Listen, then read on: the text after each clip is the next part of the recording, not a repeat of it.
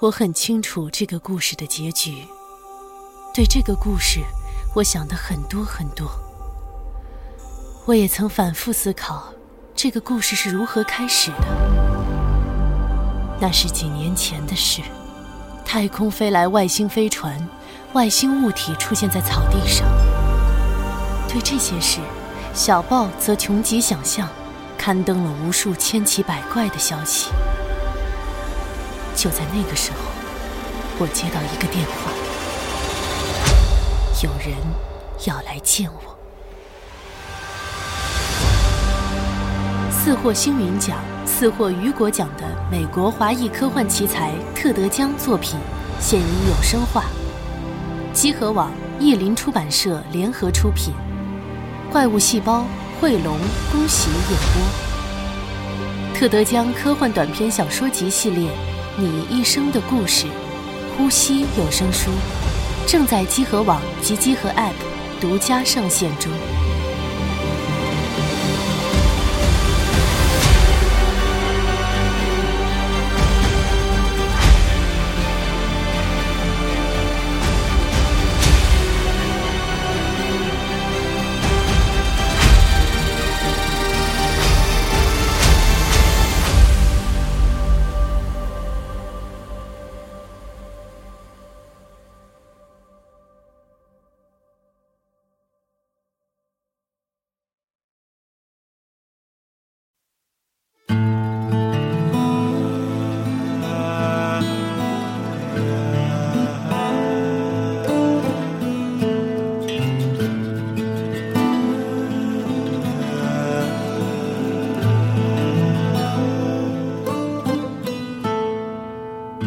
Это была, когда улыбался Только мертвый Спокойствию рад А то, что случилось 大家好，欢迎收听最新一期的《加六 Pro》节目，我是四十二。我是老白，然后欢迎收听《明日方舟》专题节目。哎，啊，这期是我们苏联美学的一期番外啊，哎开场来自这个《明日方舟》给这个爱国者的这个主题曲。不知道为什么这个嗯聊亏完了第一期开题，直接就聊了一个番外。啊嗯，嗯，因为这个白银时代实在是太重要了，就是嗯它时间不是很长。嗯，我们上期说过，从这个一八九零到一九一七，是但是这个不到三十年的时间里边，它给之后的百年俄罗斯文化提供了特别丰厚的遗土产。壤是吧？嗯，对，就它是直接影响当代俄罗斯的艺术史、思想史还有国家历史的。嗯，就是包括说，为什么那个要求就四十二选个《明日方舟》开场曲？嗯，嗯，对这首曲子是非常有这个白银时代，白银时代的这个风格的一个歌哎，从词到曲。从词到曲，而且包括说它的就是很多背景以及其中蕴含的思想，其实都是来自就是白银时代的，白银时代，嗯就是斯拉夫民族这在这个特殊历史时代的一个时代背景，包括说后期就是呃苏联，比如说像这个穗宗、勋宗时期的这个地下艺术嗯，嗯，啊，以及这个当代俄罗斯艺术，还有后来的苏联摇滚，然后对，其实都受到非常深沉的这个白银时代的影响嗯。但是在这个开始主题之前呢，我们先需要说明一下这个，呃，俄俄罗斯文化这个亚欧二元性。嗯哎嗯，它就一会儿亚洲，一会儿欧洲是嗯啊，这个是它的一反个复横跳，很反复横跳，这是它一个非常独特的文化韵味在里面。嗯，这也是很多人就是从两个角度去理解俄罗斯都很困难的一个原因。嗯，你从亚洲看到它欧洲性那面，嗯，你觉得就很迷。你从欧洲去看它亚洲性这面儿，又又很怪。这就像它国徽，就是双头鹰，这是帝俄时代的双头鹰，就是伊凡雷帝时期定下来的。它这个双头鹰其实就是一面看东方，一面看西方嗯，啊。现在俄国的国徽也是这个，就重新启用这个。嗯这个一方面又表示了它的地理特色，另一方面又表现它的文化特色，因为。这个俄罗斯这个千年历史啊，它其实多灾多难，是，啊，罗斯受洗之后呢，它形成了一个以东正教为核心的原始民族价值观，然后就等于说加入了拜占庭的宗教版图，嗯，变成了东罗马帝国的成员。哎，就是四舍五入呢，我就是罗马文化继承对者。，啊是的，第三罗马，第三罗马，第三罗马，我后边会说到。嗯，它变成了一个欧洲文明版图的一部分，这个就在历史逻辑上改变了整个欧洲和就是整个俄罗斯和远东嗯，被孤悬于欧洲文化之外的状态。他是正统啊，他他是正统，你别你就算怎么瞧不上他，他也是欧洲也是正统。统，哎，嗯就打个比方说，之后我再去柏林，再去巴黎，我敲门，哎，哪儿来野亲戚？不是远房的，远房的啊，嗯啊，对有血缘关系非常远，啊，嗯非常远，但是有亲缘关系，是的，给点面子。对啊，但是问题来了，罗斯受洗之后二百四十年，金帐蒙古把俄罗斯给趟是的，嗯趟平了，哎，所以就是在后来导致四百，就是这个四百年里边，整个欧洲谈论的东方不是指亚洲，嗯，谈到亚洲它会有其他的名字，对比如说在中亚啊，在那个西欧，嗯，在北欧谈论中国的时候。它都会有其他的名字来说明是中国来的文明，但绝对不会说是东方。对，当他他们们用东方和亚洲这个概念的时候，指的是啊，不是一个，不是一个不概是念一个概念对，他们说的东方是俄国，哦来自东方。，对，嗯这个而且是是令人恐惧的。而且这个东方是什么呢？这个东方是一个就是张牙舞爪的意象，嗯，因为就是蒙古不但把俄罗斯给趟了，嗯然后还一路趟到匈牙利是的，啊，饮马多瑙河，嗯，然后一路就是各种屠城。虽然说这个屠城有很夸张的成分啊，包括就是历史上的技术，现在就是史学有一些观点认为这个东西就是恶意夸大人数，然啊后吓唬人，哦，就比如说你趟了一个城，可能或者你就围了一个村儿，然后说传扬出去，妈杀了一百万人，嗯，整个城都砍死了。嗯后边人都吓裂开了啊！嗯我操，投降吧！包包括括这个现在还在说的这个黑死病的传播，跟这个蒙古入侵有是有关，关系有很大关系他。们用这个投石啊，其机，实是这个汉人造的， 是吧汉很多汉汉汉汉族工匠哎，造的这个先进的工程器械，把这个带疫病的尸体往城里扔什么我之类操这，种太。狠了，就是保守估算死了几千万嗯啊。如果客气一点的话，就是死一个亿。嗯，这个东西对于整个欧洲的文化、还有人口以及文明传播冲击是毁灭性的打击。嗯啊，太猛了！就是黑暗中世纪和这个有直接关联。对的，所以呢，就是蒙古从多瑙河回去了，嗯但是呢，整个俄罗斯实际上在这个金帐汗国的统治之下，包括连沙皇这个名号都被汉国大汗给拿走了。哦，你不能叫自己沙皇。你不能叫自己沙皇嗯啊，这个荣誉、这个名誉的称号是嗯剥夺了，被剥夺了嗯啊。但是呢，就是欧洲在此之后，欧洲在那儿一个劲儿发抖，又怕嗯俄国人自己在那儿在那儿就受苦。蒙古文化的各方面，包括说用词、官阶嗯、官僚体系的架构、哦，都有影响，军队的嗯组织军队形组式织形式嗯啊，这些东西为什么就是说俄国在一战的时候，它仍然是那种就极其落后的，就是都不能说偏现代，就是近代摸着边儿，灰色就是士兵都是灰色牲口，这个实际是来自蒙古军制的严格，嗯，所以说它对于这个俄国文化的影响是方方面面非常之深，直到伊凡雷帝的时候，一五四七年莫斯科公国正式改称俄罗斯沙皇国哎，从汉国那儿把沙皇这个名号拿回来，这才算沙俄的开始。哦，嗯，这沙皇俄国也没有那么长时间。对从但这是时候才开始，从这时候才开始啊。而且就是在沙俄正式正式定名之后，就是他宣了，嗯，宣完之后呢，他需要一个理由再次回到欧洲文化版图，嗯，因为之前是被蒙古人干。对啊，那么我现在跟你讲啊，这个外敌我赶走了，我还是欧洲人。哎啊，他需要一个理由。对，这是这个由头就是大义，大义是什么呢？就是啊，我这个跟拜占庭啊有这个姻亲关姻亲关系，嗯有血缘传承。嗯但是呢，在这四百年里边儿，就是那个我们跟拜占庭就是结缘，然后就是被蒙古统治，上下加起来差不多四百多年，五百年。嗯这五百年里边儿，第一罗马就是罗马城本身，它陷落了；是哎，第二罗马君士坦丁堡，它也完了。是的，怎么办啊？只有和罗马有姻亲的莫斯科只有屹立不我倒了我是只有第三罗我。马。嗯，所以说，这是莫斯科第三罗马说。嗯这个是一五一零年提出来的。他提出来就是，呃，东正教，这是当时东正教的一个主教，还不是大主教。嗯，这个在理论上很先进。是他提出来之后呢，其实就是被伊凡雷帝给拿去用了，很好使。非常好使。嗯，复兴古罗马文是化，哎你们这个君士坦当坦当尼耶已经没有了，哎，已经叫伊斯坦布尔了，是是的吧？我这儿还是罗马，还是罗马嗯。啊所以说这个东西它其实本质来讲影响了俄罗斯自己文化的一个严格发展。但是这个时候，欧洲看俄罗斯还你他妈还是二类蛮子，你知道吗？是啊、就谁知道你们家血统都不纯了啊？什么时候知道你们带着蒙古姓回来把我们再扫一遍？是啊，就他很很恐惧这个事儿，所以这种情况对于整个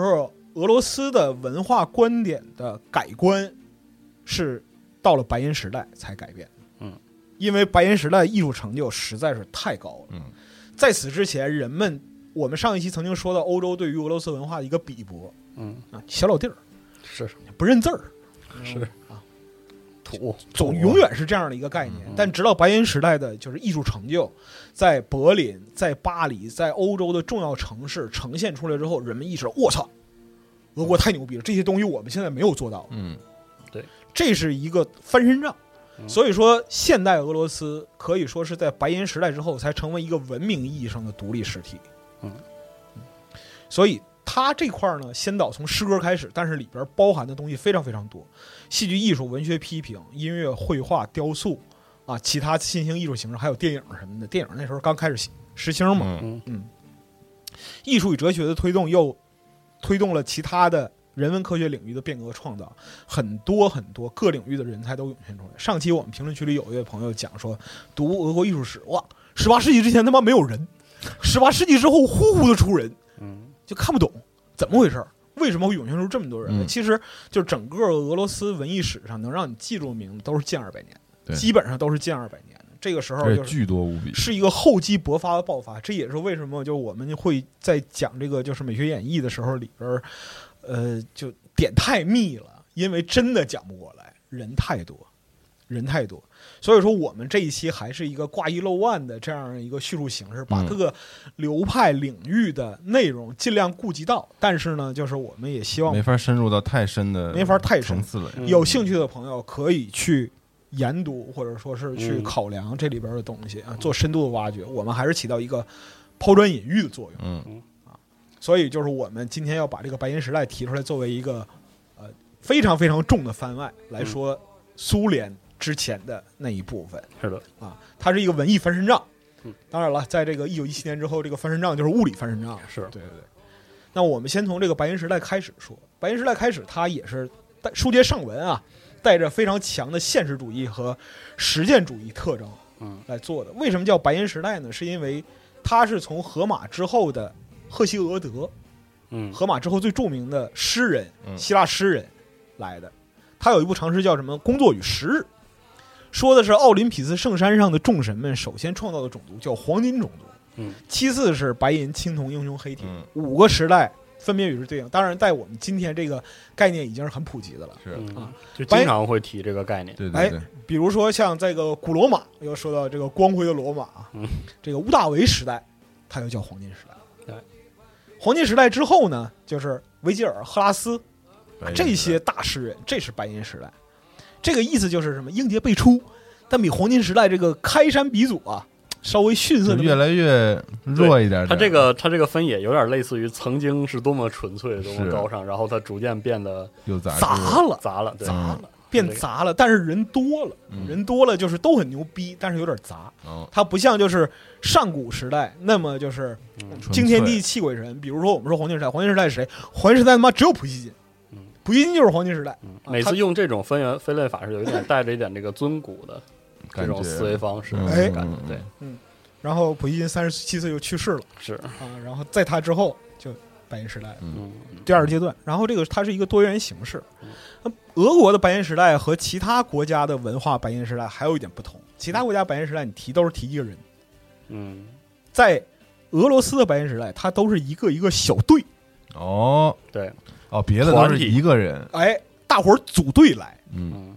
就是几乎所有的，无论是文化流派，还是是艺术创作，都是以团队的形式进行。一定是要有一个小组，你一个人不行嗯，啊！一个好汉要有三个帮，一起玩儿，对，大伙儿一一起来，就杂物那种，所有对的吧杂物姆就是白银时代精神的传承，嗯就是这种群体创作。因为最早的时候，你看，比如说赫尔岑，比如说别林斯基，他也不是一个人的。别林斯基凡是写东西都是在朋友家写，是，哦嗯他根本不，他不会自己就是闷头在屋里写，也有，但少。就很多时候他是一边跟人交流一边做东西，嗯，所以就是整个知识群体它是互相传播和激发自己的。你今天讲就是说啊，要办个活动，嗯，要写要做什么选题，大伙儿来头脑风暴，人对天天头脑风暴。嗯，天天聊天这天个，在一块儿聊，天天在一块儿聊，然后就是俄国那边八月份之后就很冷了，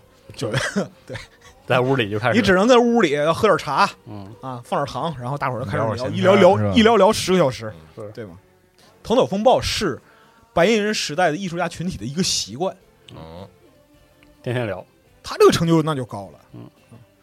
然后呢，在这个时段，文化思潮还有知识富集的场所，因为在那个时代，就是知识仍然是特别宝贵的财富嗯，大学很重要。嗯所以莫斯科、彼得堡大学云集的地方，它就会成为这个知识发扬的一个核心来源。嗯我们上一回说到罗蒙诺索夫创造的这个莫斯科大学嗯啊，然后在圣彼得堡也有大量的学院，同时还有什么基辅大学啊、莫斯科音乐学院啊、彼得堡师范学院等等等等。那个年代是个大学，它就是非常高级的，啊嗯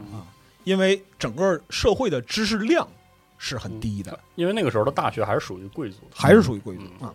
然后这个时候呢，就是黄金时代的时候出去的一波人，就是一八五零年左右，十二月党人革命之后出去的一波人，他们到了欧洲，那么巴黎、柏林、慕尼黑、日内瓦，然后又去游历，到时候去看。这边在俄罗斯读万卷书，那那边出去又读书又行路，行万里嗯路，又行万里路，啊这个很厉害。文化这种活性，啊而且就就是带回来很多嗯啊，文化和知识。哎，而且就是毛子这边穷山恶水出刁 民嘛，不怕嗯，完全不怕。你如果说别人，你像就是那个西欧的人去游历啊，去个地中海嗯，啊，嗯去个群岛，去点舒坦的地去儿个，舒服地方，毛子不是嗯，哪儿苦我去哪儿。比如说像这个诗人伊万布宁，他是非常著名的诗人啊，一九三三年诺贝尔文学奖获得者啊，嗯他就自己去过埃及、叙利亚、巴勒斯坦，把中东的文化带回来。哦，画家库兹涅佐夫，他是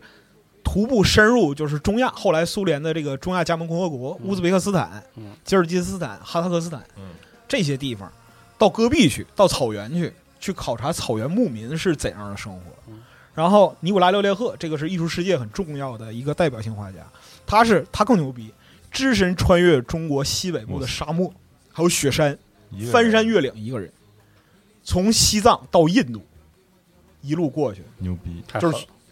白银时代的取经，你知道吧？嗯啊除了身边没有马，没没有没有徒弟之外，嗯啊，自己过去，这是字面意义上都是探险嗯。今天有人还原了他的整个一个探险过程，非常的厉害，嗯，就有点像我们讲这个这个这个，就是单人环单人环球啊环海，是是是，是吧上次节目里太狠了聊让的感那个觉你死路上也没人知道，你得活着回来才有人知道，传扬出去，他自己一个人啊。是所以说，在整个的一个探寻和实践之中，艺术家们是带着俄国的现实主义传统走遍了世界，嗯把希腊、罗马、巴比伦、希伯来、啊、埃及、波斯嗯、啊、中国、印度等等，甚至包括其他大洲的题材都带回来了。啊嗯那这里边就是就要提到一个概念是什么呢？就文艺复兴，白银时代是事实上俄罗斯的文艺复兴。嗯嗯，这块儿其实有一个契合，因为恩格斯啊，他在《自然辩证法导言》里边赞颂过啊文艺复兴，这个说它不仅是艺术的复兴，它是人类品德的复兴。高尚的品格，这是一次人类从来没有经历过的最伟大的进步的变革，是一个需要了巨人，并且产生了巨人的时代。在思维能力、热情与性格方面，在多才多艺和学识渊博方面的巨人时代，成为时代特征的冒险精神，或多或少的推动了这些人物。那时候差不多没有一个著名人物不曾做过长途的旅行，不会说四五种语言，不在几个专业上发出光芒，俄国的白银时代也是这样，也是啊也是这样，他特征完全一样，就是那种学者型的，哦，非常的艺术家渊博，对非常渊博，然后达芬又奇那种的，对，全又才愿意去学习，又愿意去钻研啊嗯，这是他们的一个综合的特征。嗯所以说，这个时代的俄罗斯的知识精英，他的学者型品格和一专多能的特点，极大促进了宗教哲学的这样一个发展。所以说，它遗产价值其实是远远超越后人的想象的嗯。还有一点就是，中国对于英美文学的，或者说是英美艺术的译介和传导，得益于我们的义务教育。嗯就是九几年之后，这个普遍学英文，而且就是英语，它因为它使用族群的这样一个广泛性嗯，它的呃文学遗产和这个艺术遗产是非常多的。嗯嗯但是随着苏联的解体，俄语的衰微，国内的俄界这一部分，俄国文艺作品的艺界这部分，嗯特在别弱，九十年代之后其实很弱了，三十年没人挖，它就变成了一个富矿。嗯嗯首先，我们说这个白银时代虽然是从诗歌开始，但是跨领域最多的应该是美术。为什么呢？因为美术它在各个方面都要用到，因为这个时候印刷业也蓬勃了，对，出版业也兴起了，嗯，然后有戏剧，嗯啊，宫廷或者说是上层的，因为资产阶级慢慢在形成，虽然很弱吧，弱逼资产阶级，但是呢，他还是慢慢的有有了一点钱，有了钱之后，他就要追求艺术，一方面是装饰性，嗯还有一方面是那时候照相技术还没有普及啊，需要肖像画等等，所以这个时候呢，美术它变成了一个跨领域非常广泛和丰富的学科。而且这个时候，整个欧洲的艺术流派又兴起，比如说是，呃，造型艺术啊，嗯，装饰，就是室内装饰的这样一些部分。之前流行的就是洛可可啊，或者说是伪艺术了这些东西就开始退潮，嗯人们想追求一点新东西啊。这个时候，俄国人他吸引的这个美术的部分，就变成了一个沉淀下来的精华。后期在白银时代之后的这个美术流派，在很大程度上其实决定了后一百年欧洲美术流派的发展。这个我们在后边会谈到，比如说像，呃，就是康定斯基、马列维奇，大家很嗯是很想、很想、很想听的这一部分，但是要稍微等一等，嗯我们得先从这个，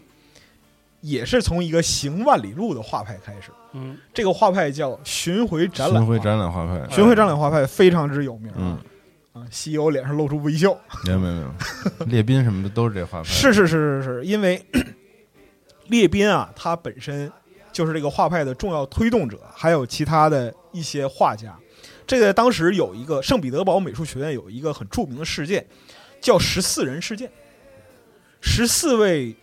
或著名或不著名，但是都挺年轻的画家，以列宾为首，退院了，我不干了，哎，不做了。为什么呢？皇家美术学院在当时是养尊处优的地方，人们当时对于画家的理解是什么呢？上马金下马银，专门在屋里待着给贵族老爷画像，哦，这牛逼，画有用的东西，哎呀好看。画画这种东西那是只有贵族才能享用的，但是这十四位美术家就是因为长期以来的一个现实主义传统的影响，认为说这样做不对，嗯，我们必须要从画室里走出去。我们不在美术学院待着是他们因为什么？因为你们他妈不接地气，嗯你们画的东西离真正的俄国太远了。离生活太远，离生活太远了，不干。于是这十四位画家就联名发表了一个宣言，说我们成立一个画派，我们要走遍俄罗斯的全境。这个画派他们给自己起名叫巡回展览画派，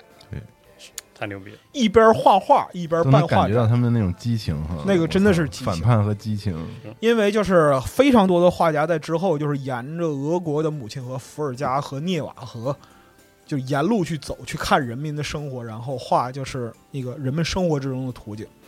就是皇家艺术学院人就很不高兴啊，说你这怎么砸自己饭碗呢？不体面，那很不体面，画画是很高贵的事情，是您怎么这样？哦啊你们怎么出去了呢？这不行，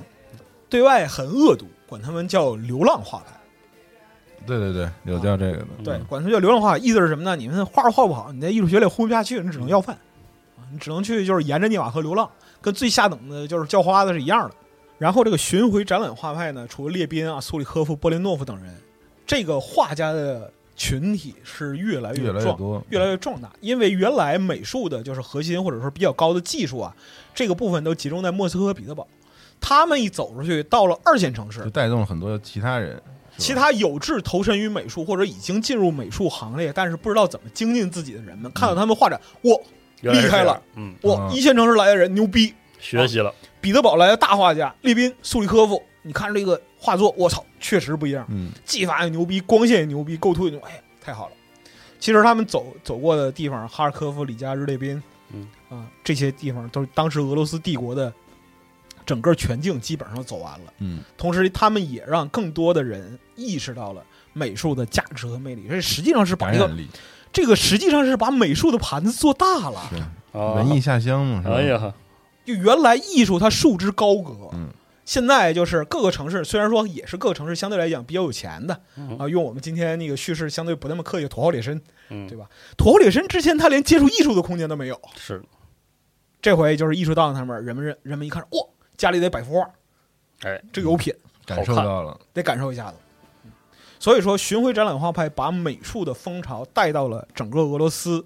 那么带来一个影响是什么呢？美术展览的范围和次数是爆发式的增长的。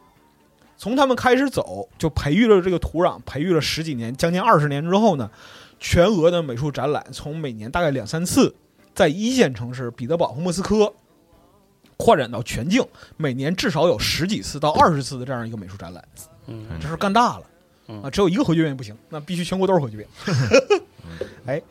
那么同时还有这个艺术博物馆在九十年代的一个巨大增加，最为著名的是什么？一八九二年，非常著名的美术收藏家特里季亚科夫，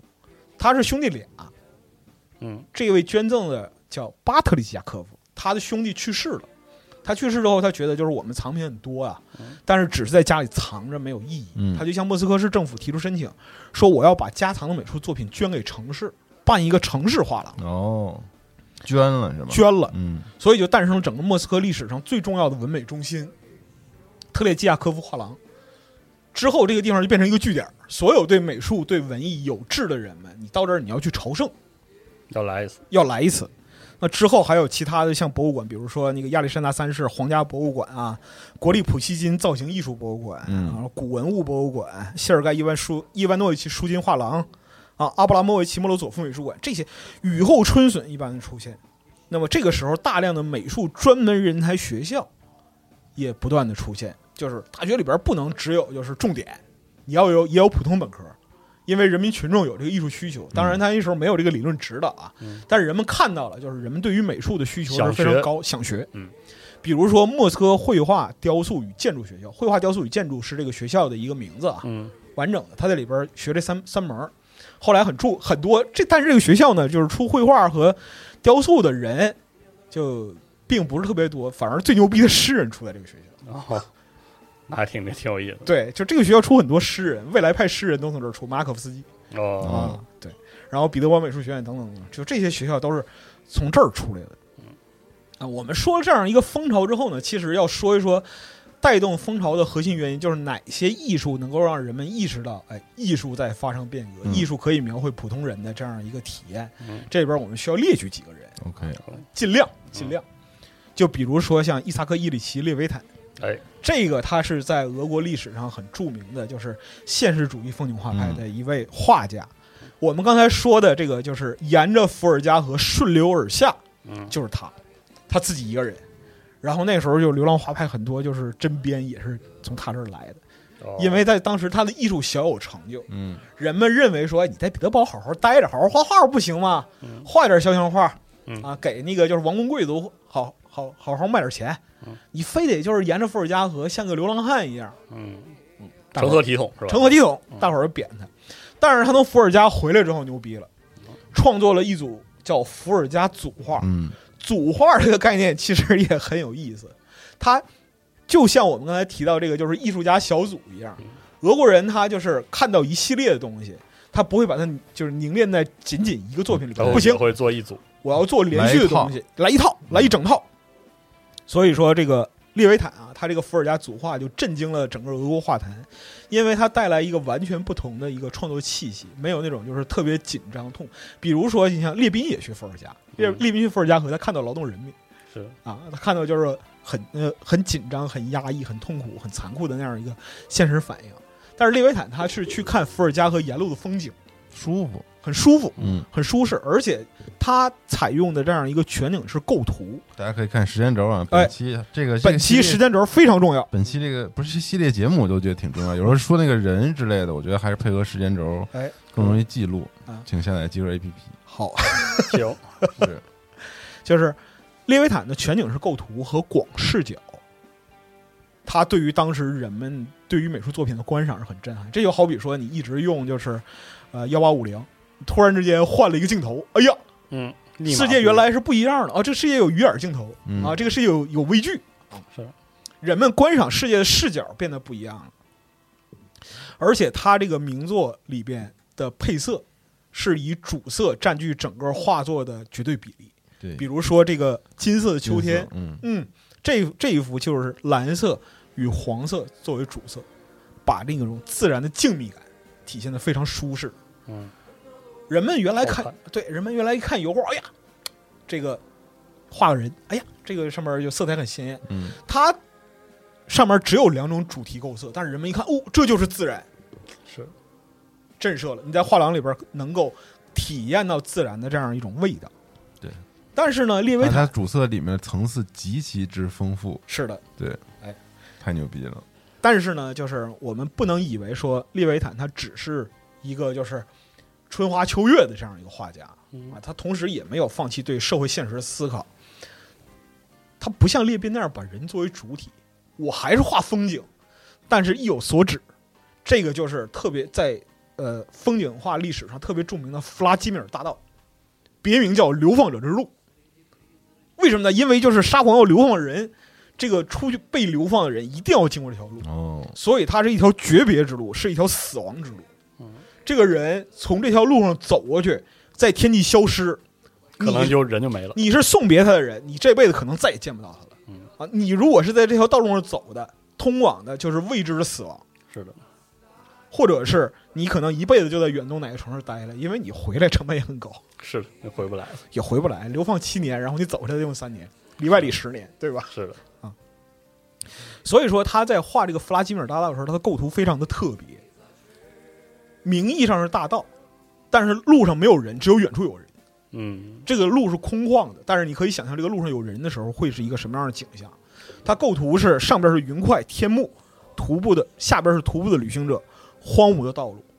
孤单的树丛，远处冒出的建筑的小塔尖儿，嗯，这些东西之间似乎是没有联系的，但是呢，它表现的是整个空间巨大的空旷感，它让人想到通过这条路走向西伯利亚的人面对的一个单调寂寥的平原，嗯，还有广阔未知的命运。是的，把你扔到西伯利亚那块儿啊，你就靠天养活了，朋友。是的啊，西伯利亚有没有警察？有，警察懒得管你。是的，嗯啊，要不然就是斯大林同志也不至于五次逃跑，是完全没人管，真的是完全没人管啊！地方有邮局，有这个定居点儿，嗯，一个村子有五户人家，那了不起了。是特的，别像是一个那个现在这个摄影哈，哎，那个人文感摄人文影，人文摄影影所以说，这幅画在俄罗斯的风景画派，甚至整个俄罗斯美术史上地位都非常高，它被称作俄罗斯的历史风景画，哦，历史风景画，历史风景画俄。罗斯的历史就在这张画。嗯，因为流放制度，它是他妈有沙俄之后开始有的，是的，四百年来就是无数的，就是人人志士，或者说是人们拖家带口，顺着这条大道被流放，被流放，其中绝大部分人没有回来，都消失在荒野里了。这是他特别深沉的这样一个忧虑。如果说列边是通过人对人的直接描绘来反映出劳动人民的苦难，那么他是通过对历史的反思来呈现出这个总体的价值嗯，啊。这是举其中一个例子。你像就是巡回展览画派里边其他的索里科夫这些，就其实艺术成就都很高，但是我们还是需要往下推进，要往下推进一点儿，因为这个时候呢，虽然说巡回展览画派成为了获得了巨大影响力啊，到九十年代，呃建立了画廊，然嗯，后办了很多画展，整个俄罗斯的美术风潮兴起来了。就这个时候，就皇家美术学院觉得我操他妈输了，没整输了，学院派输了啊！这帮人，这帮他妈的出去要饭的牛逼了，啊，怎么办呢？社会呼声很高，压力很大。学会展览画派那么牛逼，你都没有教职是吧？嗯开什么玩笑？你是整个俄国美术最高成就的这样一个汇聚地，是你画什么？没他们的 人你，画的什么玩意儿？你看人都画的什么玩意儿是？俄罗斯的历史风景，朋友，是的，艺术学院压力很大，是他妈怎么办呢？把这个展览画派里边领头的老几位都请回来，他们在路上奔波很多年，现在嗯年纪也大了，嗯也跑不动了，请回来给终身教职啊，哦像对列宾、苏里科夫、波林诺夫、列维坦这些人拉回来给终身教职，牛逼啊！就是我们代表俄罗斯承认你，行吧？啊，这样。但是这个时候呢，屠龙的勇士啊，他回到了龙穴，嗯，这个事儿性质就变了是，啊，你也变成龙了。你也是龙，啊，你也是龙。巡回展览画派在这二三十年里边吸纳了大批的年轻画家，啊，其中不乏艺术成就很高的人。这个时候呢，就这些年轻画家不乐意了，嗯，哦，说无无出头之地了，哎是吧？说，别看说现在整个俄罗斯画展那么多啊，啊，人们到处办画展，看着很蓬勃兴旺的，参加所有画展的都是那老几位，嗯，新人没机会，新人没有机会，不能出头，这个流派太不公平了老白四十二什么的这些啊！，对，啥是啊？ 没错儿，操你别啊，应该多少年轻人上节目，嗯是的，是的，哎，所以这个时候就提出了一些那个抗议，说我们需要平权，你哪怕给更多年轻人一个展览机会呢，嗯哪怕你举办一个就是是年轻画家展览呢，没有，因为画展它也要考虑经济效益，它是展出画还要卖画，对名家的画能卖上高价嗯，啊，你摆一个列宾的画，对吧？它能卖多少钱是吧？你摆一个列维坦的画，能卖多少钱？这个时候就巡回展览画派呢，他也就走向了就是官僚化，他有自己的理事会，整个画派的理事会，理事会做出的反应是他妈根本不理，完全不搭理，当这事儿没发生。哦小孩儿闹什么呀？是是吧？这个时候有一些老的展览画派的画家，他们人老了，但是思想还是新锐的。嗯，就是列宾，以列宾为首的老画家们支持年轻人，说我们年轻的时候做了反叛的行为，这时候我们应该给他们一个空间。嗯，但是不行，理事会里边这个既得利益太多了，盘根错节，哎，随便没法整，没法整。所以年轻画家们很生气，你怎么办呢？我们自己组织画展，穷不要紧，有就行。哦我们自己办我们自己的画展啊。比如说，这个时候就是巡回展览画派的年轻画家这个群体，他就分离出来了，而且他们对于当时的社会状态、对于政治是更加敏感的，所以他们的艺术成就嗯对于当时的整体的一个社会结构，以及沙俄后期那种啊、呃山雨欲来、摇摇欲坠的那样一个情况，是非常契合的。比如说，像这个里边很著名的谢尔盖·瓦西里伊维奇·伊万诺夫，伊万诺夫他就是巡回展览画派里边的年轻画家，他的关注点更进一步，我直接描述社会矛盾，嗯，直接描述人民的悲惨命运。你前面就是说列宾你画纤夫，列维坦你画大盗，嗯这个都很客气，他还是很体面的。你只画一个景物，人死了，人死在路上，我为什么不能画他？就更直白的表现对最更直白、可怕的那一面更凶猛。嗯就是他后期的很多社会议题的，就是画作都集中在这个农民暴动、工人罢工，嗯然后被捕的革命者被处决，路上人们就是在各种悲惨境遇下死掉了。很他惨烈的那种很惨烈画面，他共同的主题是人民的悲惨处境。就你们就应该知道，我们在我们俄国的大地上，人民就是这样，无声无息的活着，无声无息的死去，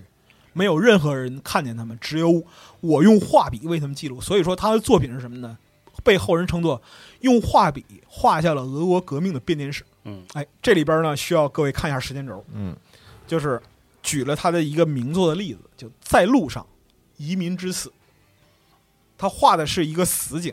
他展现的是被夺走了土地、被举家被迫举家迁徙的农民，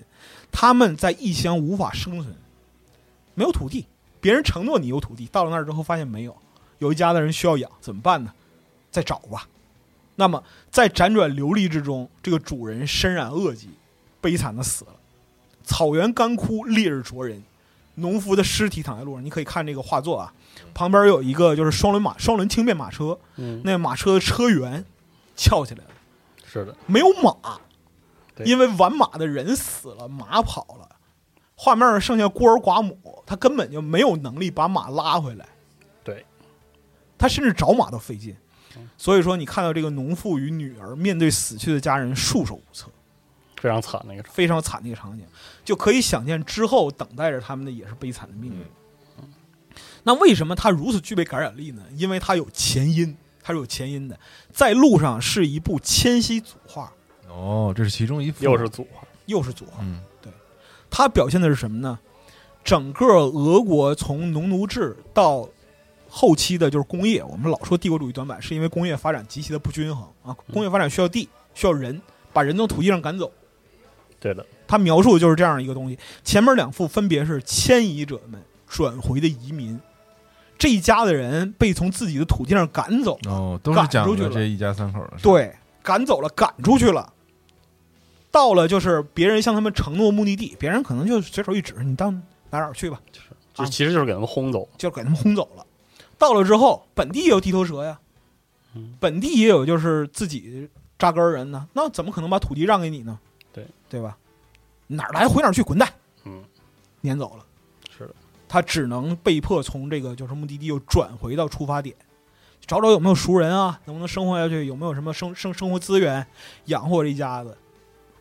突遇灾祸，人死了。嗯这个就是他对当时的社会情景的一个很具体的直观描述。是的，啊，感染力可以说在当时冲击了人们。到了一九零五年革命，他伊万诺夫更激进了，激进得不得了。他完成这时候他完成组画叫什么？革命风暴组画，哎，好名字就，直接就把革命放在组画的这样一个题头上，里边包括什么工人罢工、学生运动、枪杀，嗯就直接用枪杀这样的话动。我们今天讲说这个标题党，嗯伊万诺夫他本身不但是标题党，他而且他的就是构图方式更加大胆。我们这个时间轴上会用枪杀这个画作来作为一个例子啊。嗯，它就是发生在工人革命之前，沙皇军队在街道上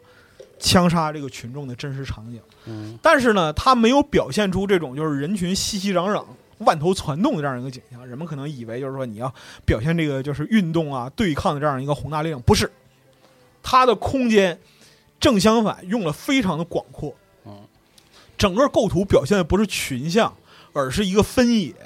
占据整个画面的主要篇幅是一个广场。嗯广场上躺着两个死人嗯，有条狗在跑。对，就是那种无声之中的两面阵线的对抗的一个恐怖的张力，嗯你不知道接下来会发生什么。在画面的左边，硝烟弥漫，是沙皇宪兵刚向示威人群开过枪对，人群被枪响吓住，往后退。广场中间留下两具尸首，对，人被打死了。右边是罢工的群众，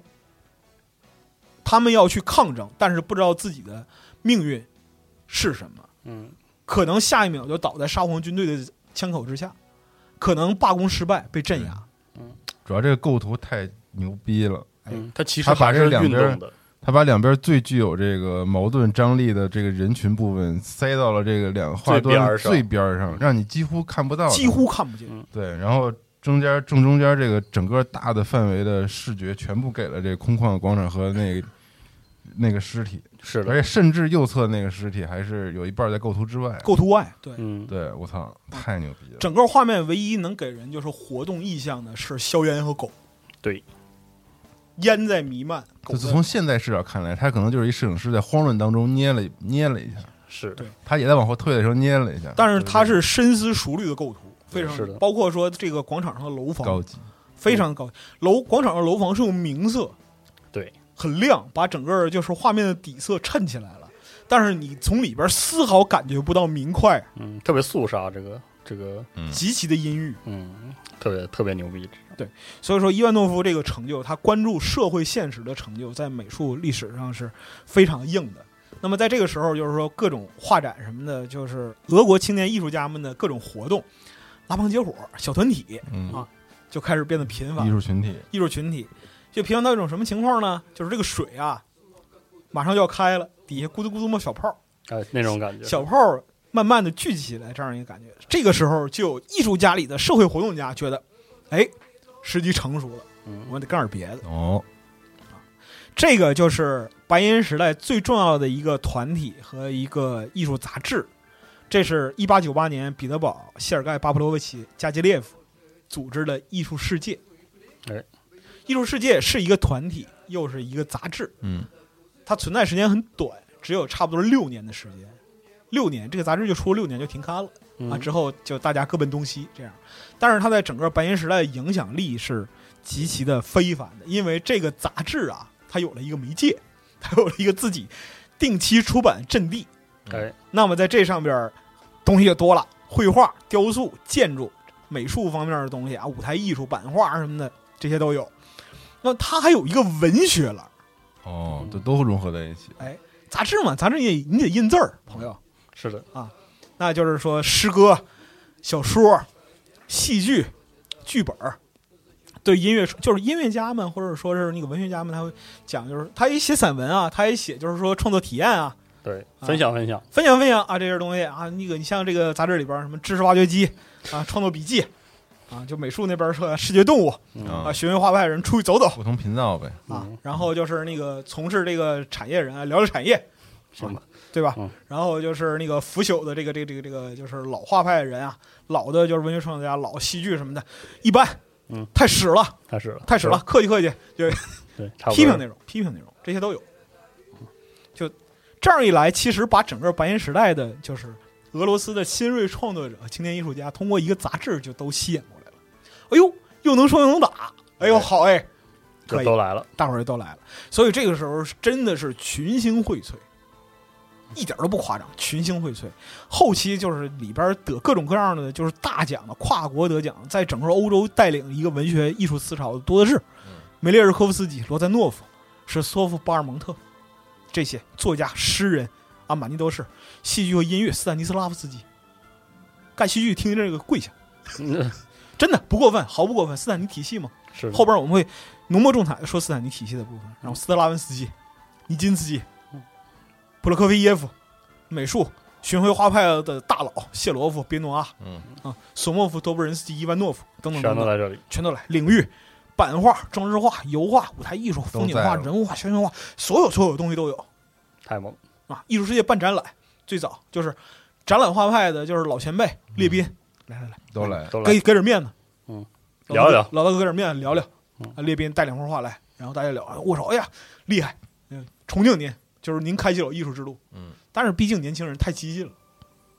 后来就是列宾苏里科夫，就是参加几次展览，味儿味儿太 冲，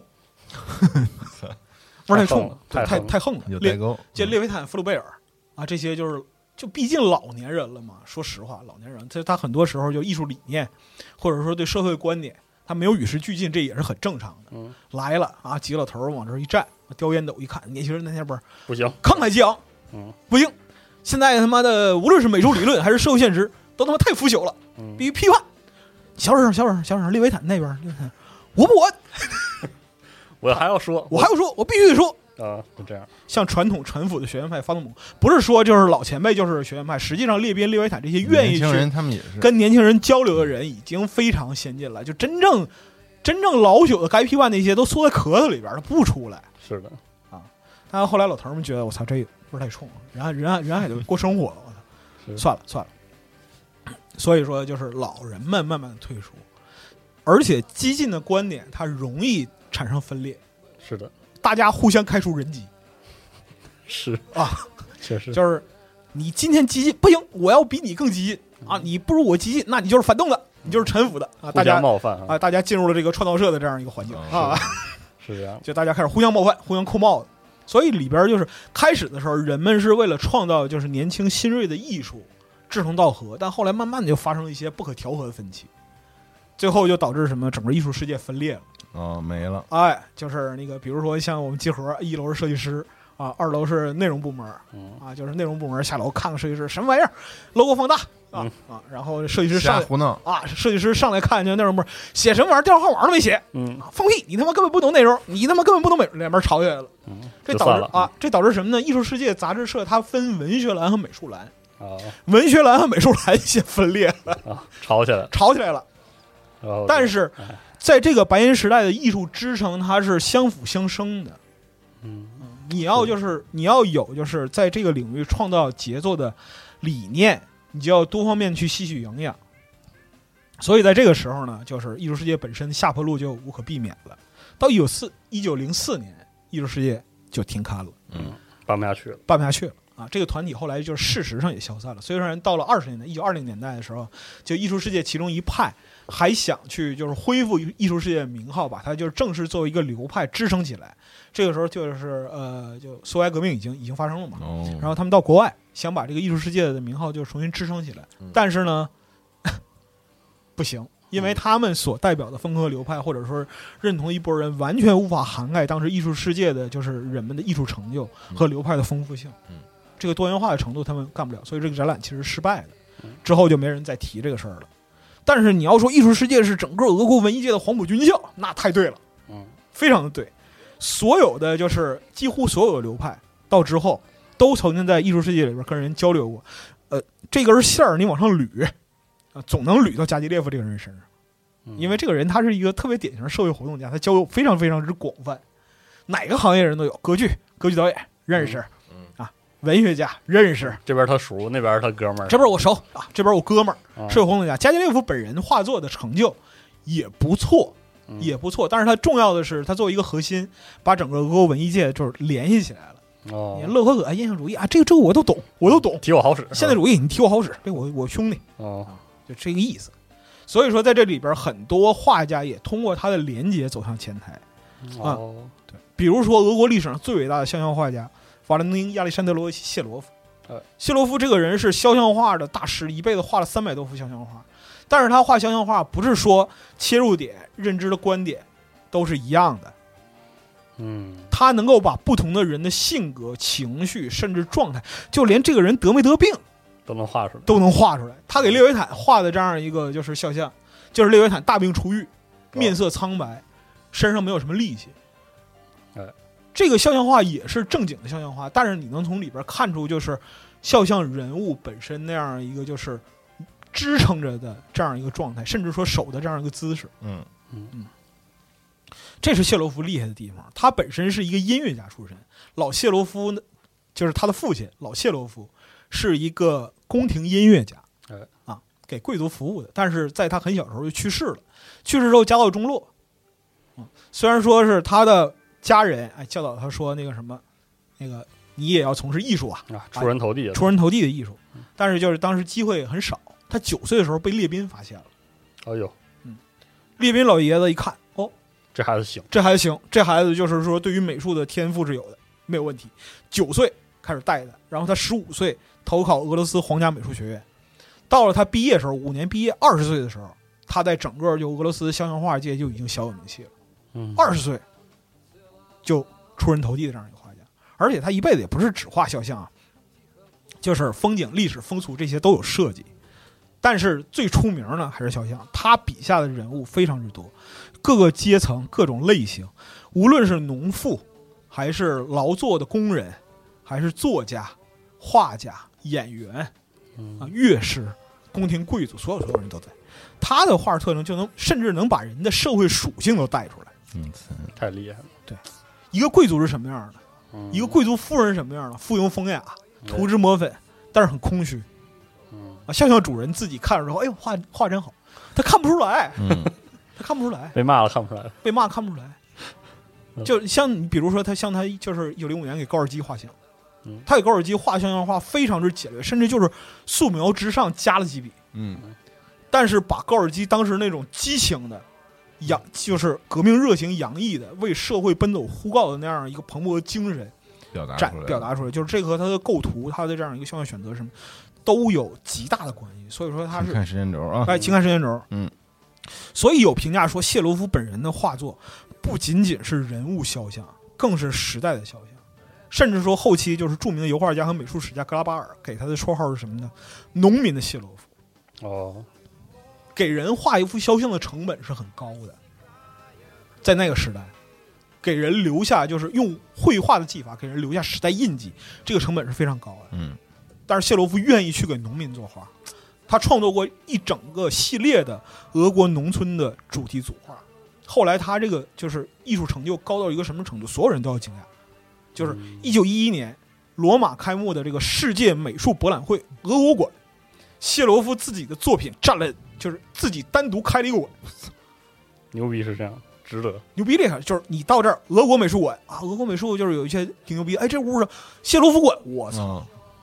这事儿牛逼。震动整个欧洲。就他艺术成就就高到这样一个程度，对于整个欧洲的油画、绘画技法都有特别深重的影响。嗯就作家的性格也非常鲜明。就他去开这个，呃，一九一一年去开这个博览会的时候，啊，医生看了看说你心脏不太行嗯，啊，你少抽烟，就不就不哎还画画呢，怎么能画画了，嗯画画怎么能不是戒烟呢？开什么玩笑？不行嗯，必须得抽。啊结果到了冬天，心肌病发作，突然去世了。哎哦，，太遗憾了。就是很骤然的离世，是这个就是俄国美术的一个很巨大的损失。嗯但是除了油画之外，就是艺术世界里边其他画家呢，牛逼嗯牛逼的人也太多了。但是虽个然人说画画的朋友还是注意身体，画画朋友就多注意身体啊嗯， 就是我们这个少抽烟，这个熬夜，少抽烟，少抽烟，少熬夜，然后嗯听一个节目不一定非得听完叫画画呀 啊。对对对，这抽烟这简直就是哎， 还是能少抽少抽。啊没有结束啊！哦，那我一根接一根，我哦，我明明白了，你为什么马岛比悬崖桶卸了？嗯什么？呀你？不抽烟，你戒烟了，你知道我吗？操！你知道我以前画画的时那候，肯定啊我不是拿那个鼠标作画吗？啊！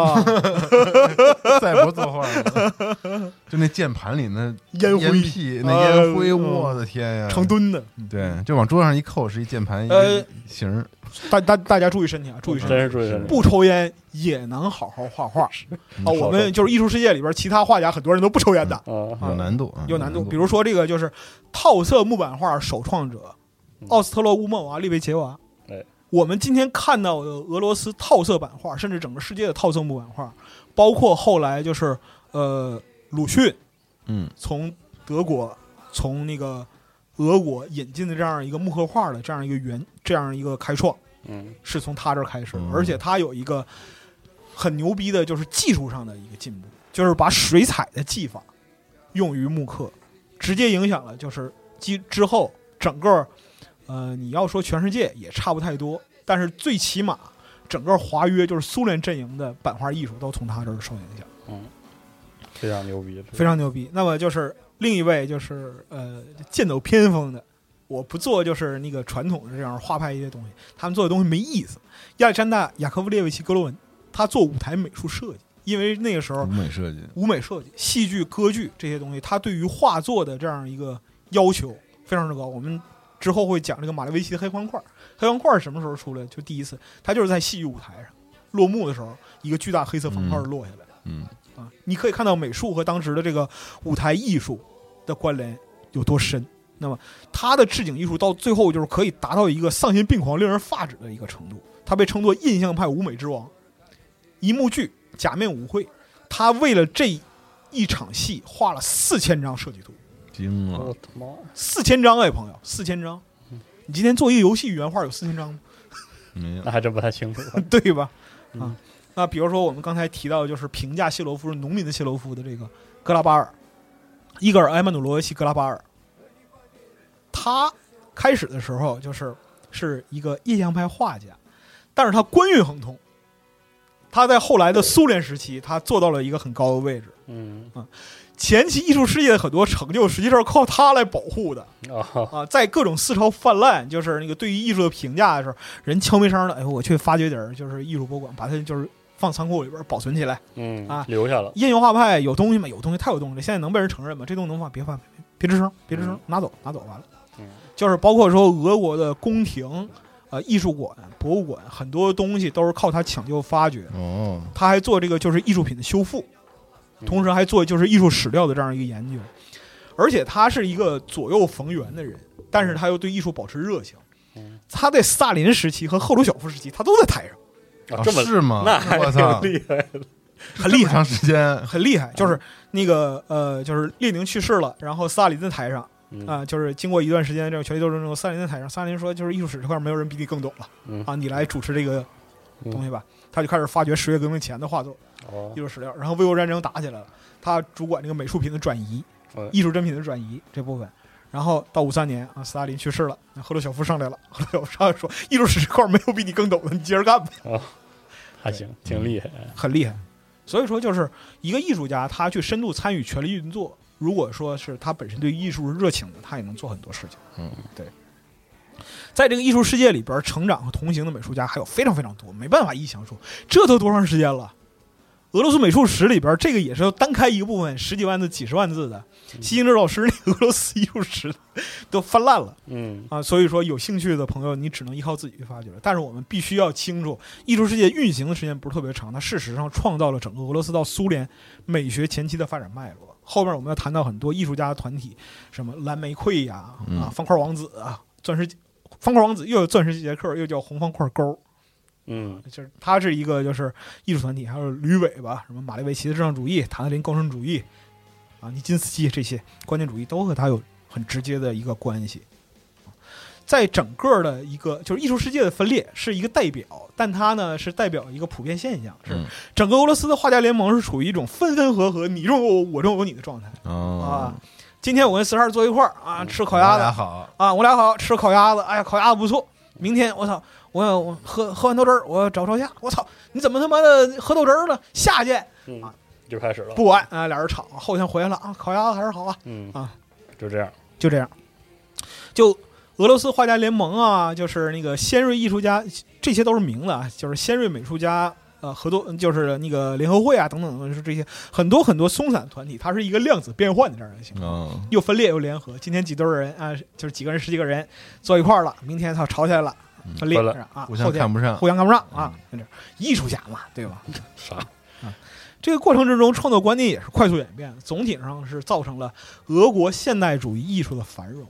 又催生了后期的更多流派，直到一个跨越国界嗯。啊，我们举这个就是说蓝玫瑰，蓝玫瑰这个就很有意思，它是跨越城市的一个联合体。我们之前一般来讲，就是说这些画家联合会一般都住得近对，啊，莫斯科的、彼得堡的，同一学院出来见面儿啊，低头发现哦，师哥哦，师姐天天见，嗯，啊，天天见。但是蓝玫瑰它是一个莫斯科萨拉托夫联合体，哦，跨地域两个，城市跨地域的嗯，它是靠流派联系起来的，这就是印象画派。哦，印象画派，哎，俄国的印象画派，一批是莫斯科的先锐印象画家，另一批是来自伏尔加河流域传统文化中心的萨拉托夫画家，嗯，这两批人联合起来了。然后这些美术家们心思更活络了，因为他们一九零七年相对来讲偏后期了，他们和这个莫斯科的诗人主义群体、诗人的群体哦关系非常之好。啊，哦象征主义哦搞这些，跟音乐领域的象征主义的人物啊也有交集哦啥叫象征主义啊？啊。我们之后会讲哦，哦，讲到就是美术和其他部分的交集，这个很重要。嗯，象征主义很重要，就是他们后来有一个共同的交流地点叫自由美学协会，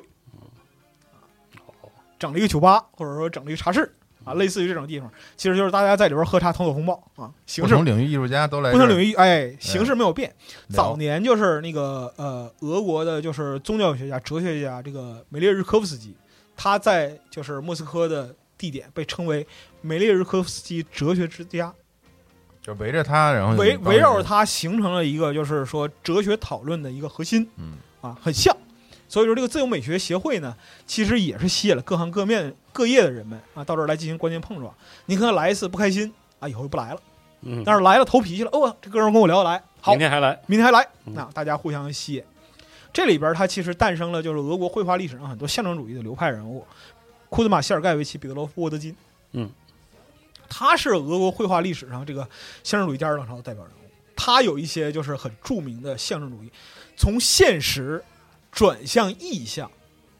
但是呢又不是一个完全的不可理解的这样一个景象，它还是一个构图，还是一个景象，但是这个景象它不是在现实里面出现的。你明确的知道它没有在现实里面出现，嗯但它仍然是一个景象嗯，啊，这是象征，啊，画面里边描述的时代的人是有多重的象征意义的。这里边就请看时间轴嗯啊，有一个画作叫做《红马之洗浴》，是一个健壮的青年骑在一匹马上到河里去洗浴的这样一个是景象嗯啊，它完全是停留在画家自身的主观意象里边的。但是这个场景呈现出来之后，会带给人更多层级的一个联想。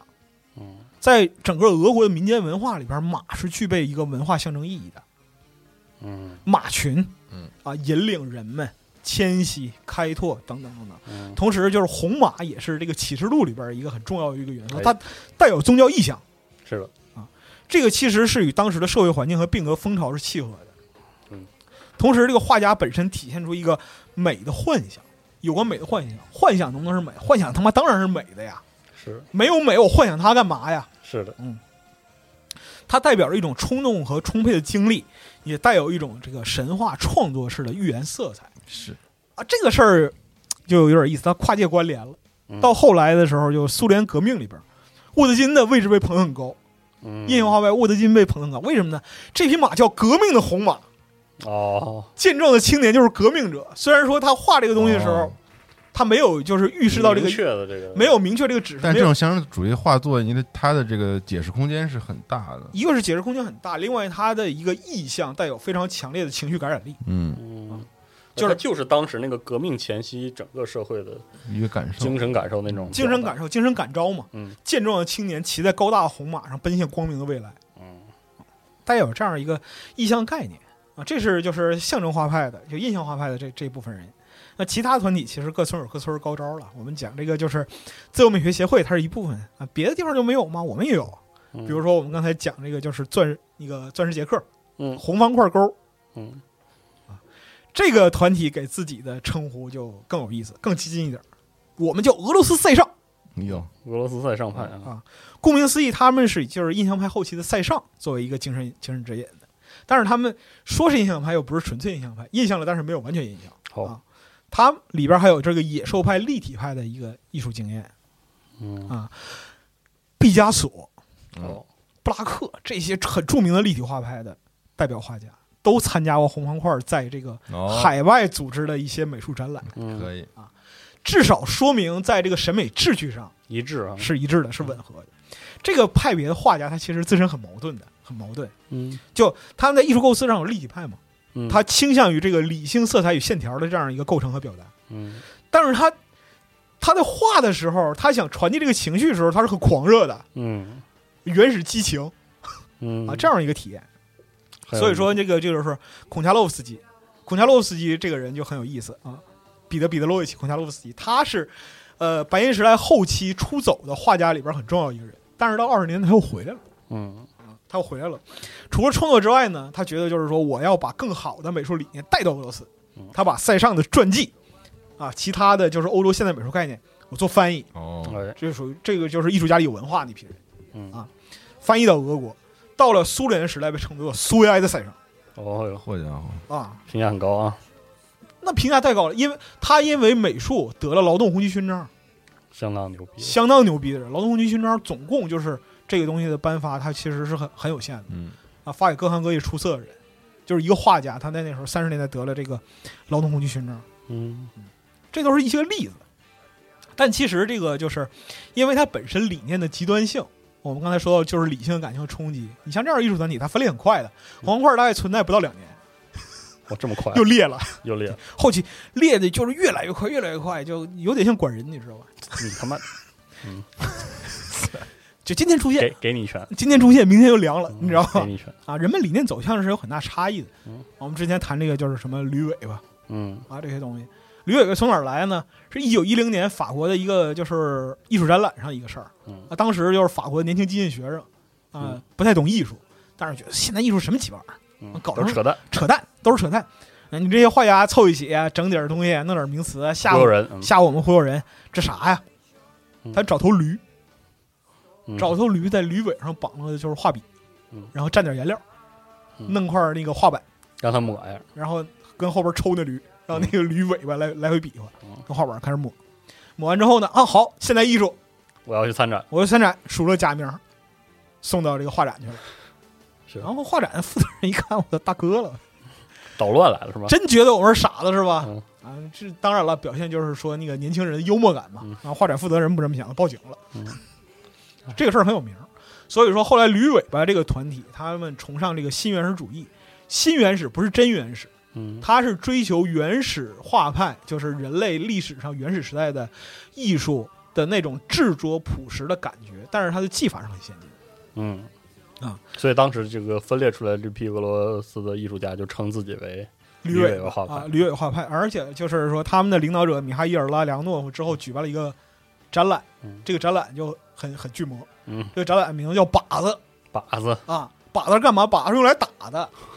啊，这个展览就叫靶子，你过来打。来，这人行，这个展会上边他还发表了一个文集，嗯叫《驴尾巴与靶子》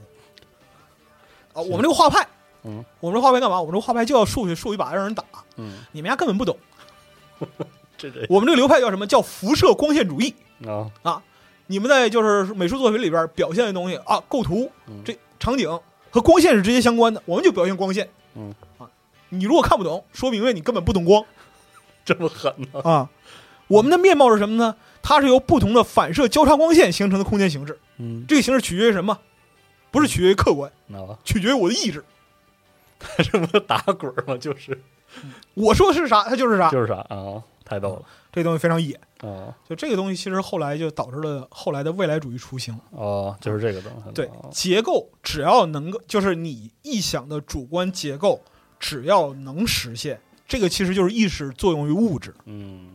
就可以就可以嗯后来啊就，包括是后来就是说材质啊，就是结构，比如说玻璃与钢的这样一些结构，雕塑啊、装置艺术这些东西。嗯虽然说他提出这个就是概念就很颓乐的这个意思啊，嗯是就是有有点巨魔了，是但后来确实影响了很多人。康定斯基、马列维奇都是从这儿分化出来的，嗯虽然一开始他看起来好像并不是那么严肃，并不是那么严肃。嗯，对，所以影响说，很深远，哎，影响非常深远。立说体明主义还是有利，还是能耐。但是立体主义、光线主义这些东西，它其实是最开始是从这个意大利发源的，但那时候其实很温和，非常温和。就是讲光线，我是讲在这个就是嗯对啊，啊，在这个就是美术作品里边，如何让这个光线嗯对于我绘画的主题传递的更加是明确啊，更嗯强烈的表达我的意愿。但是到了就是俄国这儿，就是已经激进的，就完全跟开始两两回事儿了。有点这个夹枪带棒那种，那都不是强强对棒，它本身就是强棒。是所以说，这个这个这个拉里昂诺夫本人啊，他这个就是在美术方面依靠这个激进的未来主义主张，其实带来了很大影响力，而且这个完全主观意志跨界了，嗯这个想法的跨界了，影响了文学和音乐界。嗯比如说未来派，未来派诗人这一个流派的形成就很重要。嗯，比如他和这个未来派里边诗人维克多·弗拉基米尔·洛维奇·赫列伯尼科夫，哎呀，哎呀，这长名字真长，赫列伯尼科夫他的观点是非常之好的，嗯，他的关系是非常之好的。赫列伯尼科夫和马可夫斯基是至交，哎，嗯，四舍五入他就影响了马可夫斯基，嗯啊，行，所以说未来派的诗歌和文学就受到了他很大影响。嗯那我们这里为什么要强调赫列伯尼科夫呢？嗯赫列伯尼科夫是扎乌姆精神的父亲。哦，嗯“杂物”这个词就是赫列伯尼科夫和另一位诗人阿克谢耶利谢耶维奇克鲁奇尼赫发明的。哎呦我 去，我听着有点为什么没您现在这个没上来录录这节目之后，这个俄语这怎么？这不是俄语，不是这是用汉字念的。我说这汉字念俄语谢谢怎么您这么快啊！嗯对我越来越熟了，快点儿，那就个是要不然就是念一个名儿一小时了，太可怕了。是对，杂乌姆严格说来，它不是一个词，是的，嗯就很多我们可以看到，就是呃文章啊说说杂乌姆是一个词，杂乌姆不是一个词嗯，杂乌姆是一个概念。对它是一个我们那个嗯，基罗金斯高节目里边讲说过讲过这个东西，嗯它是一个元运动，它强调是什么呢？元系统、超验性，嗯，词汇概念的不确定性。赫列伯尼科夫今天如果就是我如果活在我们这个时代嗯，他就是一个 SCP 作者，演一部啊、呃，形而上部这部分的人，嗯啊确实，嗯对他去探究的是什么呢？语言的一切的可解释性与不可被解释性。嗯为什么这个词在千年以来人们的印象之中嗯是这个词？就一个特别浅显例子，为什么世界所有民族语言都管妈妈叫妈妈？他妈，嗯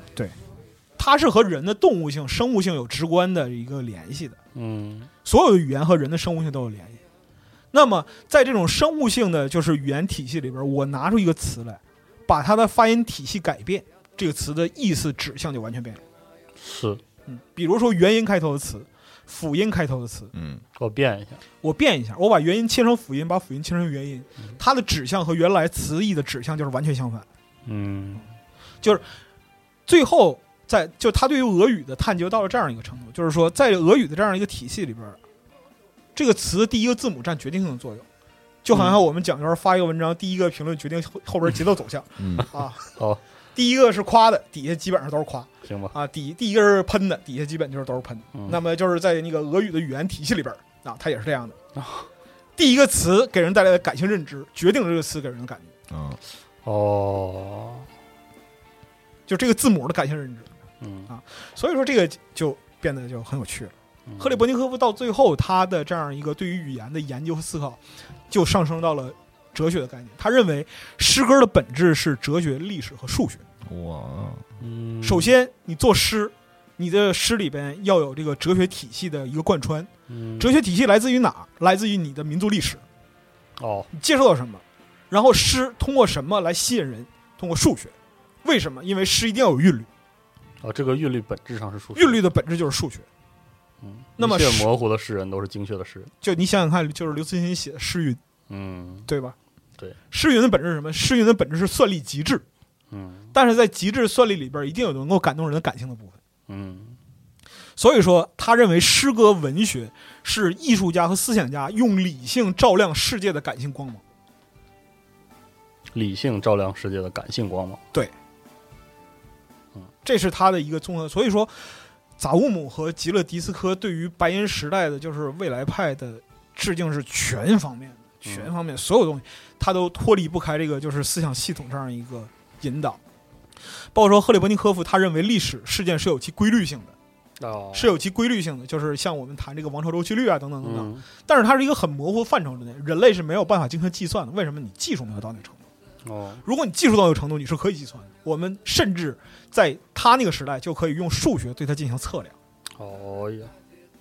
所以说，这个奇思妙想都是有他的文学思想一部分啊。当然，就是关于未来派这块儿更极致的情绪表达是马可夫斯基身上，但是关于他的事儿，我们可以放在列宁同志那块儿聊。好啊，嗯，列宁同志不是特别喜欢马可夫斯基，太好了，嗯，一定很有意思这个也故事，这这块儿很有意思。嗯对最后，在最后最后，我们说美术这块儿的结束啊，在最后最后，我们说一下这个就是完全无法跳过的艺术家康定斯基，啊哎，瓦西里瓦西里耶维奇康定斯基。好嗯嗯，这个是一位传奇的画家，不仅仅因为他开创了先锋画派，还有一点是因为他极其独特的绘画观点嗯，联觉首尾呼应了，来了，又又落回到方舟了，哎明白了啊嗯落回方舟又方舟了，名人方舟，哎，联觉是什么呢？就是你的不同知觉，人有五感，对，你的不同知觉、视觉与听觉是具备关联性的，这是他身上一个惊人的天赋。嗯我们今天讲就是说，呃，比如说你音游玩家，嗯就是比如说你玩一首曲子几千次嗯，你看到这个就是曲子色彩色彩节奏的时候，你的耳边就会响起音乐。看到谱你能听到声儿，看到谱，你能听看到这个就是打打的谱，嗯你就听到声儿。这就是色彩听觉联觉，它是通过后天训练得来的。康定斯基不是，康定斯基先天就有这个本事，天生连结，天生联觉。嗯对他少年时代对于色彩的记忆就非常敏感，嗯他能非常精确地分辨出十几种近似的颜色。哦嗯。因为对他来说，他可能那个颜色有声儿是吧，或者有有什么东西，啊，就今天的话，就如果说他能回到今天的体系，他就是潘通的那个主理人，你知道吧？ 是啊，他的联觉的特征就是他把颜色的记忆是用听觉来记忆的。嗯他在没有从事美术行业的时候就说，色彩是琴键，眼睛是和声，哦灵魂是钢琴，哎呀，灵魂是拥有众多琴弦的钢琴。哦，这是康定斯基的这样一个描述。这种连通，这种连通感，它是一个很独特、很独特的天赋，你复制不了。就是没有联觉的人，比如说我，我现嗯也就是嗯听他说一下，十来岁，对我十来岁的时候，就是那个上美术课，老师讲康定斯基，我操，这啥玩意儿？完全听不懂。就看看画作看不懂，根本看不懂。我们在这里边可以看这个，就是那个时间轴上面的一个构图，嗯嗯，这是他的这样一个一系列的作品啊。你在没有这个联觉认知的这样一个情况下，你看这个东西是完全看不懂。嗯，所以说，就是康定斯基，他人生经历很传奇。他直到三十岁之前，嗯，他都没有从事美术行业。他最开始学的是这个显贵的学科，法律和经济。哦呦，他马上就学成了，他已经从这个就是学院毕业，就马上就要获得教职了。啊，那这这辈子就妥了。他二十九岁了，已经哪有他妈美术家二十九岁才开始是才开始拿起画笔的是？这一年他在莫斯科啊，他他被莫莫奈给害了。二害了去，对，一八九五年的时候，在莫斯科开了一个莫奈印象派画展。他去看了，哇，他去看了，看了之后大受震撼。是可以想象，因为莫奈他是印象派的，他对于色彩那个运用是很不一样的。是的，你说他看的时候得是什么感觉？就只能想象一下，对他，他他他看得懂，他也大受 震撼是啊。因为他能听到声音，我操，他他那他看莫奈那画得什么声音？他是在听乐曲，是我，所以说他在第二年，一八九六年，三十岁的时候，放弃了一切，去慕尼黑艺术学院重新进修，哦呦塑，造了自己对色彩和美术的全新全新认识，嗯从此走上了美术的道路。哎呦就哎呦康定斯基对于美毕生对于美术的追求是放弃主题，就是画不要有主，画不要有主题，画只有哲学。哎呦我去，这个其实和赫里伯尼科夫讲的这个哲学、历史与数学是一契合的。对啊，他论述诗歌的时候其实也是，嗯，对也是这种感觉。他在绘画的时候，他讲究的是我用音乐性与精神去描绘我的韵律艺术。你看到就是康定斯基的作品，哦，他讲的是韵律，他可能是一个交响曲他其实也是在用对待声音的方式对待他的对待绘画。绘对画，康定斯基本身在他的著作里边，《论艺术之精神》《点线面》啊，《嗯论艺术精神》看头疼要死，看不懂，完全看不懂。恨不得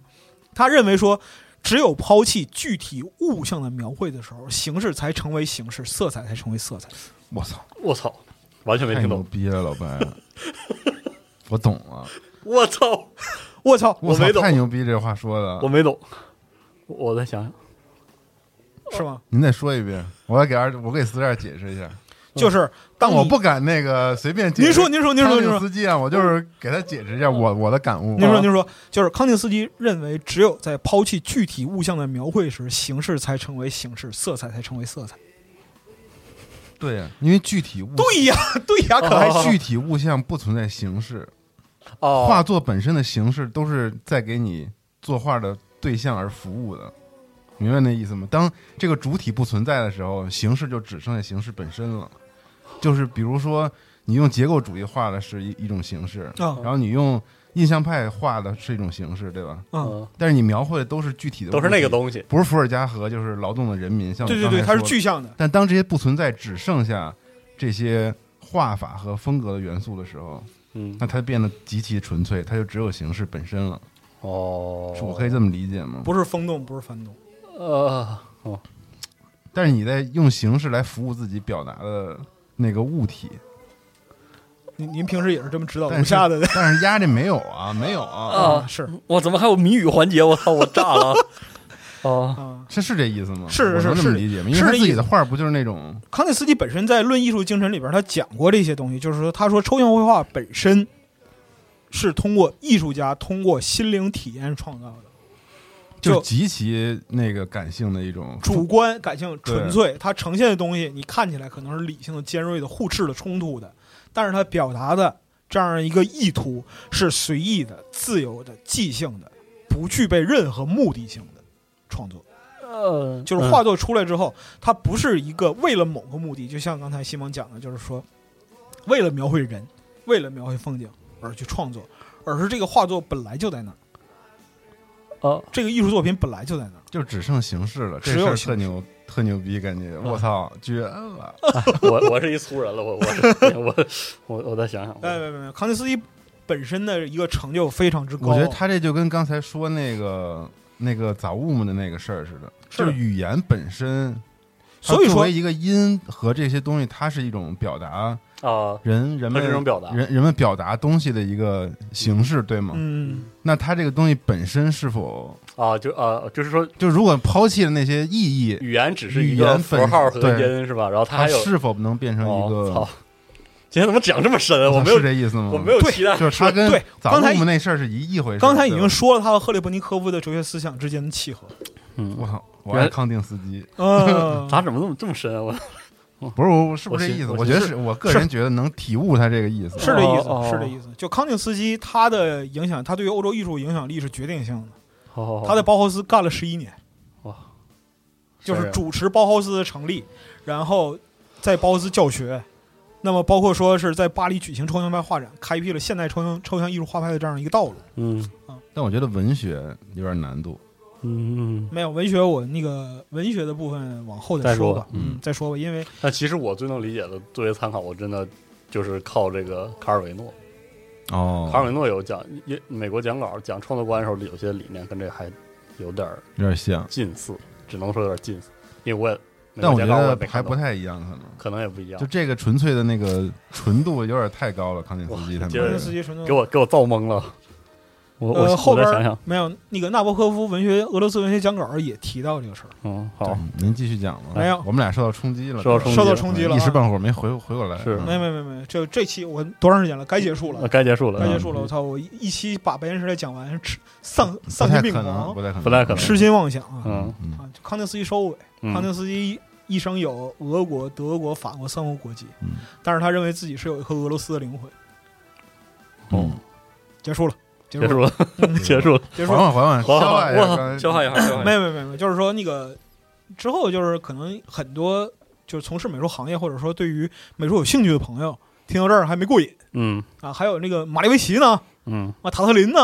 啊罗钦科呢，嗯尼金斯基呢，这都哪儿去了嗯？放苏联部分吧，好，放苏联部分，因为他们主要的成就和呈现的东西是在这个就是二十年代嗯啊表现出来。白银时代的美术家成就可太多了，太多了，讲不完讲不完，膝盖磨烂了，